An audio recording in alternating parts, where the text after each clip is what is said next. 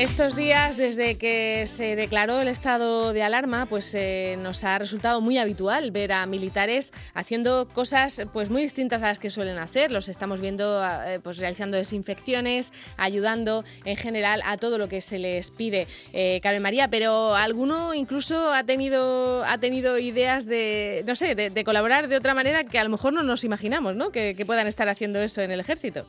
Pues sí, la verdad es que nos sentimos muy orgullosos de nuestro ejército. Aquí en la región de Murcia pues tenemos una gran tradición, grandes eh, profesionales que siempre están cuando se les necesita. Y desde la Escuela Militar de Paraquismo de Alcantarilla pues están, por supuesto, siempre están en estos momentos. Está con nosotros al otro lado del teléfono el capitán Jorge Mora Raimundo, él es el jefe de la Oficina de Comunicación de la Escuela Militar de Paraquedismo de Alcantarilla. Eh, Capitán Jorge Mora, muy buenos días y bienvenido a Onda Regional.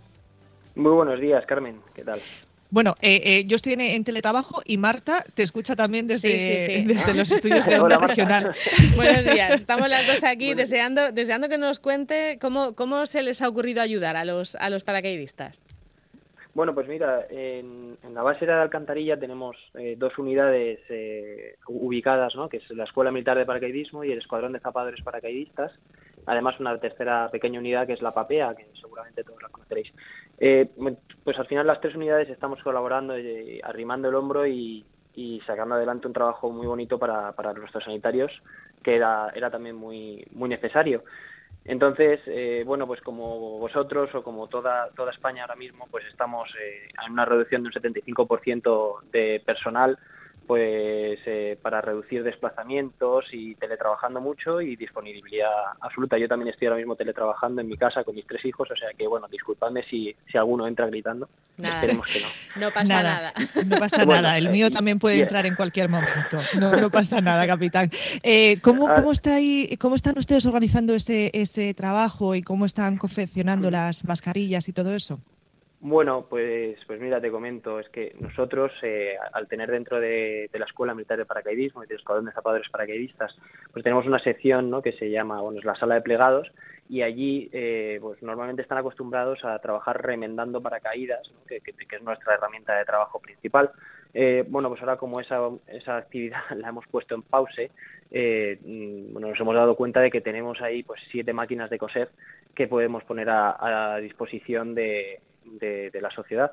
Mm, de esa manera, pues en contacto con el director del, Hospital de la Risaca, eh, nos dimos cuenta de que podíamos hacer mascarillas. Eh, se, se, dio, bueno, se hizo la petición por parte del hospital al, mando único, al, jefe de Estado Mayor de la Defensa, y pero bueno ya adelantamos antes de hacer esa petición oficial adelantamos nuestra capacidad de poder hacerlo y al final, bueno, con material que nos, nos cede eh, la risaca y unos, unas instrucciones de confección y de patronaje que también nos ha cedido la, la risaca, el Servicio Murciano de Salud, eh, pues estamos confeccionando las, las mascarillas. tenemos distintos equipos, tenemos un equipo de patronaje que se encargan de, dibujar y de preparar las telas para el corte. Tenemos otro equipo de corte que se encarga de, preparar ya las telas para que únicamente tenga que, coser el, el, equipo de confección.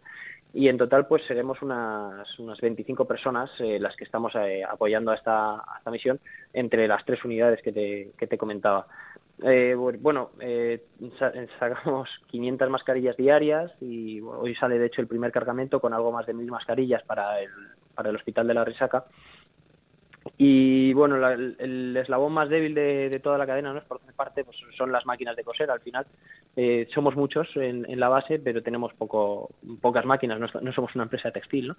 Pero eh, es una, modesta aportación que hacemos, eh, pues dentro del, del, del abanico de operaciones y de, y de apoyo que está prestando a las fuerzas armadas eh, a la sociedad en este en este momento en este momento de, crisis por, por, el, por el virus.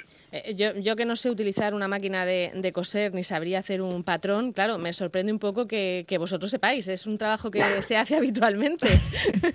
claro, bueno, efectivamente, yo, tampoco tengo ni idea. Eh, yo, yo, yo, yo, no, no sé no sé usar una máquina de coser, pero pero bueno, sí que es verdad que tenemos distintos equipos en, en la base que, que, sí que saben que su trabajo diario es emplear la máquina de coser para remendar los paracaidistas, eh, las paracaídas.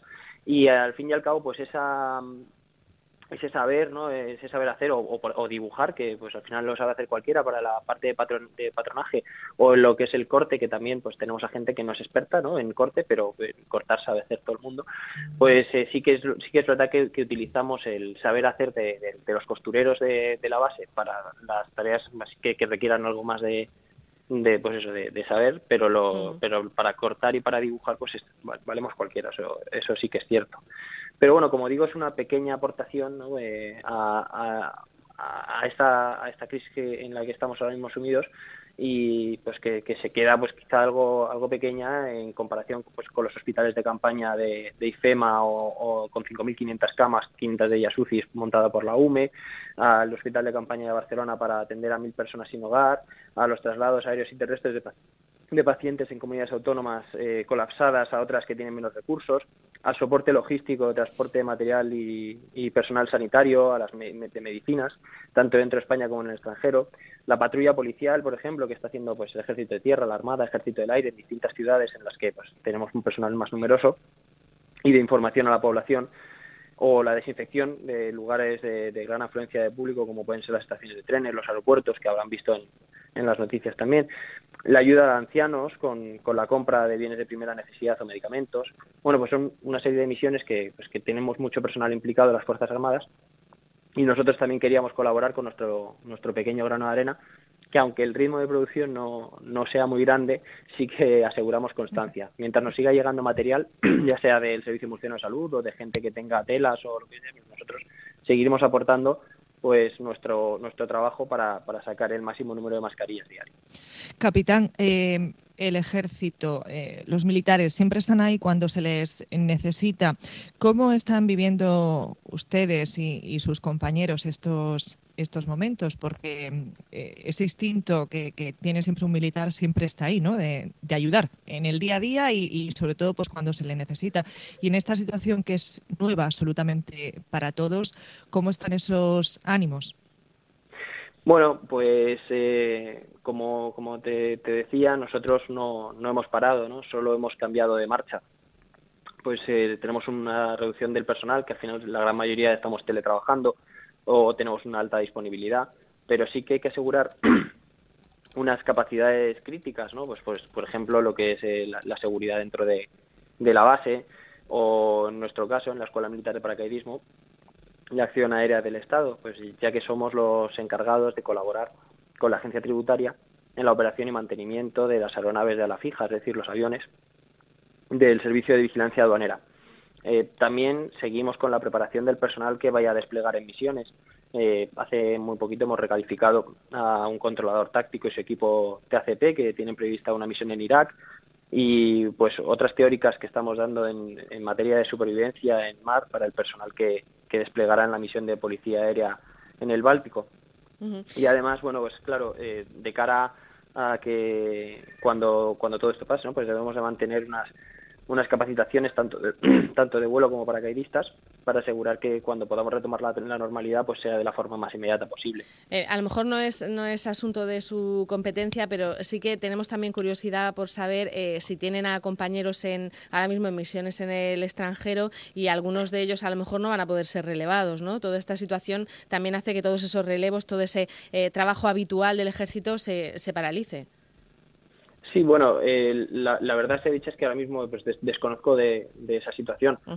Sí que es verdad que hay gente ahora mismo desplegada y lo que no sé es cómo, cómo se, eh, tiene previsto su, su relevo, si, si, si extenderles, no, de eso no, conozco nada. Se irá, informando, pero vamos, sé que, sé que en algunos casos lo que han hecho es eso, paralizar los, los relevos, porque claro, no pueden garantizar que las personas que envíen desde aquí no tengan coronavirus. En fin, lo que está pasando con cualquier, con cualquier tipo de trabajo. Pues, Capitán Mora, muchísimas gracias por atendernos y, muchísimas gracias también por el, por el trabajo que, que hacéis, donde, os, donde se os mande, incluso cuando no se os manda, pues activáis un poco la imaginación para ver en qué se puede ayudar.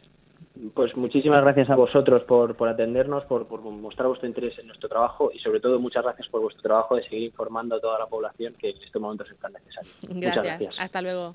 Hasta luego.